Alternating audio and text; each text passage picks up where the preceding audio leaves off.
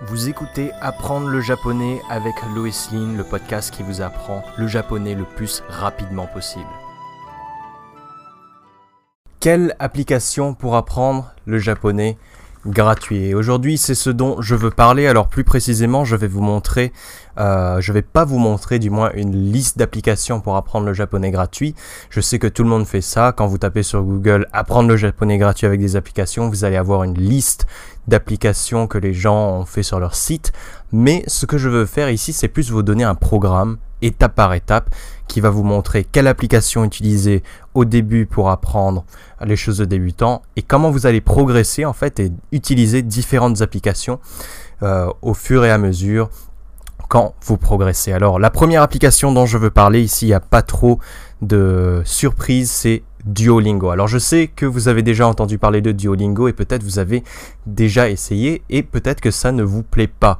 Mais ici, dans cet épisode, je veux vraiment vous montrer pourquoi Duolingo est essentiel, au moins au début. Il faut au moins que vous essayiez d'utiliser Duolingo au début pour que après vous puissiez passer sur d'autres applications. Alors Duolingo est essentiel au début si vous voulez apprendre gratuitement parce que Duolingo est gratuit effectivement.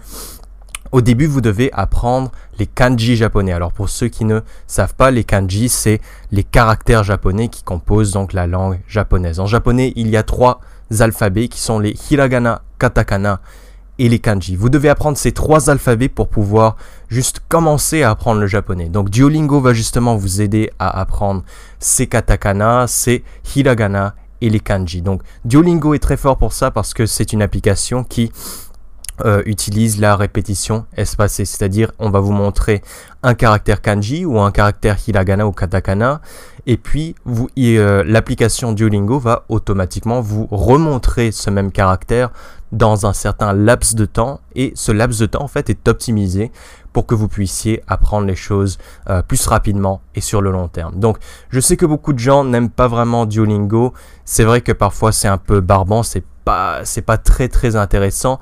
Mais au début, il faut que vous restiez sur Duolingo pour apprendre Sekanji, Hiragana et Katakana. Également sur Duolingo, ce que vous allez faire, vous allez apprendre le vocabulaire de base japonais. Alors sur Duolingo, il y a environ 2000 mots différents pour le programme de japonais. Donc ce qui va faire que euh, avec les 2000 mots, vous allez avoir vraiment un niveau de base qui va vous permettre de connaître environ les 75% des mots les plus communs en japonais. Ça va vous donner une très bonne base pour comprendre la suite. Alors le problème si vous sautez Duolingo, c'est que si vous utilisez directement les applications qui viennent après, vous n'allez pas forcément comprendre ce qui se passe dans les applications après parce que vous n'avez pas les bases nécessaires pour euh, pour les utiliser. Duolingo va vous donner cette bonne base sur laquelle se reposer pour utiliser les autres applications.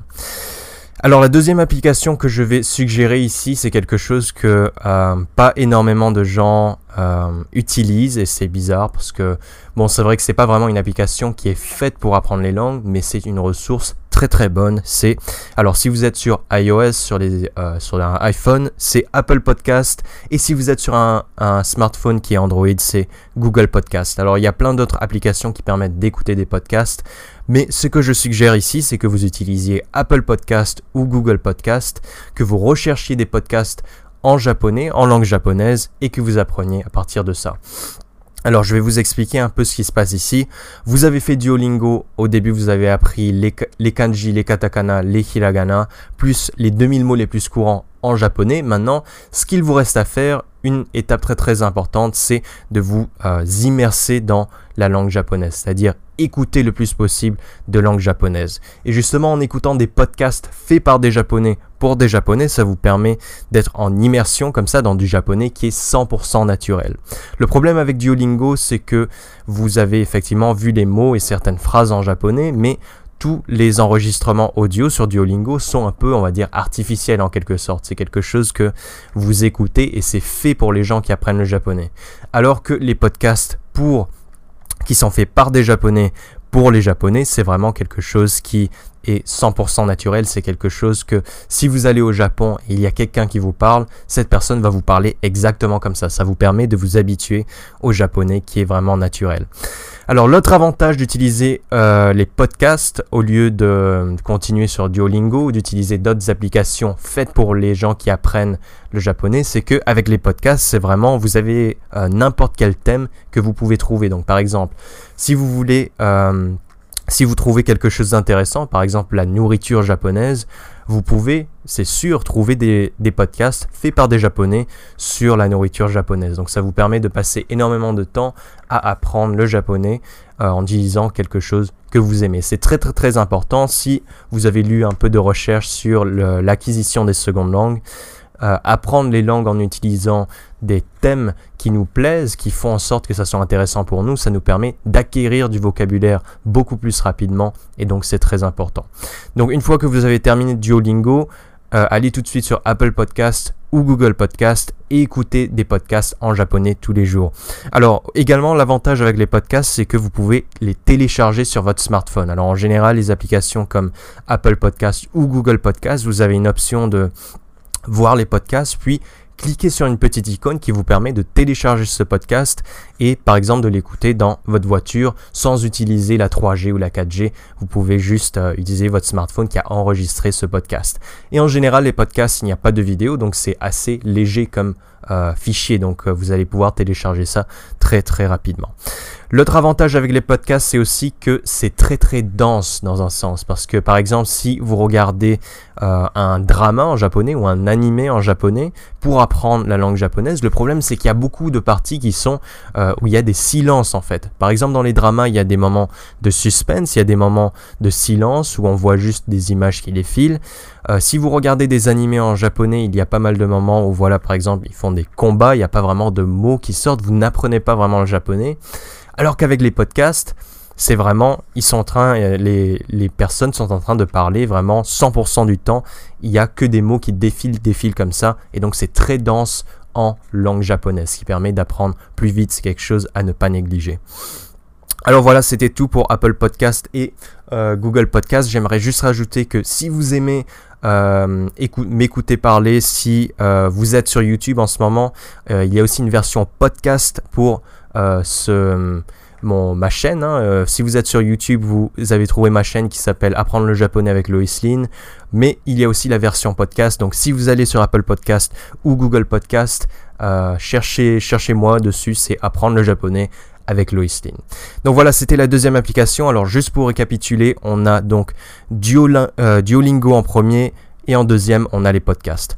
Et en troisième, finalement, la troisième application dont je veux parler, c'est HelloTalk. Alors HelloTalk, c'est HelloTalk, c'est euh, une application qui permet de mettre en relation des étrangers avec des personnes japonaises. Alors en général, euh, ce qui va se passer, c'est qu'il va y avoir des Japonais en fait qui vont vouloir apprendre le français et des Français qui vont vouloir apprendre le japonais. Vous allez aller sur cette application et vous allez pouvoir soit discuter via euh, chat, hein, donc via des messages, ou alors vous allez pouvoir discuter vraiment en vous appelant. Alors l'avantage, euh, enfin, du moins le prérequis ici, c'est il faut que vous ayez déjà un certain niveau de japonais. Si vous voulez vraiment pouvoir envoyer des messages ou euh, même euh, parler au téléphone avec une personne japonaise, il va falloir que vous compreniez déjà le japonais. Alors si vous avez suivi le plan que je vous ai donné ici avec Duolingo, puis après écouter des podcasts, normalement vous devriez avoir le niveau requis pour parler évidemment pas des conversations totalement euh, bilingues comme euh, un vrai japonais, mais vous pourriez,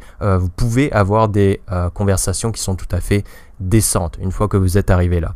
Donc voilà pour Hello Talk, je vous invite à regarder sur le Google Play Store si vous avez un Android ou sur le, je sais pas comment ça s'appelle sur sur Apple, c'est le App Store, je crois. Donc sur le App Store, regardez Hello Talk, c'est Hello et Talk. Alors ensuite, voilà, j'aimerais encore parler un petit peu de HelloTalk et euh, donc le gros avantage, comme j'ai dit ici, c'est que vous parlez vraiment avec de vrais japonais. Ça vous permet de vous mettre dans une situation qui est vraiment réelle, c'est-à-dire que si vous allez au Japon et vous avez un japonais en face de vous, bah c'est vraiment vous vous êtes déjà entraîné sur HelloTalk, vous savez quoi dire, vous n'êtes pas bloqué comme ça devant le caissier ou la caissière ou quelqu'un qui vient vous parler au Japon. Alors ensuite, euh, HelloTalk permet aussi, comme je, l'ai dit, d'envoyer des messages. Alors ça, ça vous permet de vous entraîner à écrire en japonais, ce qui est très très important, d'écrire sur un smartphone ou vous pouvez écrire aussi sur votre ordinateur. Euh, le gros avantage aussi avec HelloTalk, c'est que euh, l'autre personne qui parle avec vous, ou du moins qui vous envoie des messages, peut vous corriger. C'est-à-dire si vous avez des fautes dans votre phrase, il y a des fonctionnalités dans l'application HelloTalk qui permettent à l'autre personne de par exemple souligner ou, euh, ou du moins barrer les mots qui sont faux et de vous montrer la bonne version. Ça c'est un gros gros gros avantage de HelloTalk. Et donc vous vous faites corriger, ce qui vous permet de parler plus correctement. Donc voilà, c'est tout pour euh, cette vidéo sur, ou du moins cet épisode. Vous vous écoutez peut-être maintenant sur euh, une plateforme de podcast. Aujourd'hui, on a parlé de euh, une application pour apprendre le japonais gratuit. Alors, j'ai parlé de plusieurs applications. Si vous êtes intéressé à apprendre le japonais, si vous êtes un débutant notamment, je vous invite à regarder, je vais mettre ici, juste ici, une autre vidéo sur comment euh, apprendre le japonais pour les débutants. Donc si vous êtes sur YouTube, cliquez ici sur cette icône.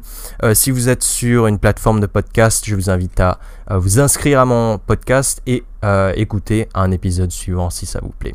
Voilà, c'est tout. C'était Lois Lynn et on se retrouve pour le prochain épisode.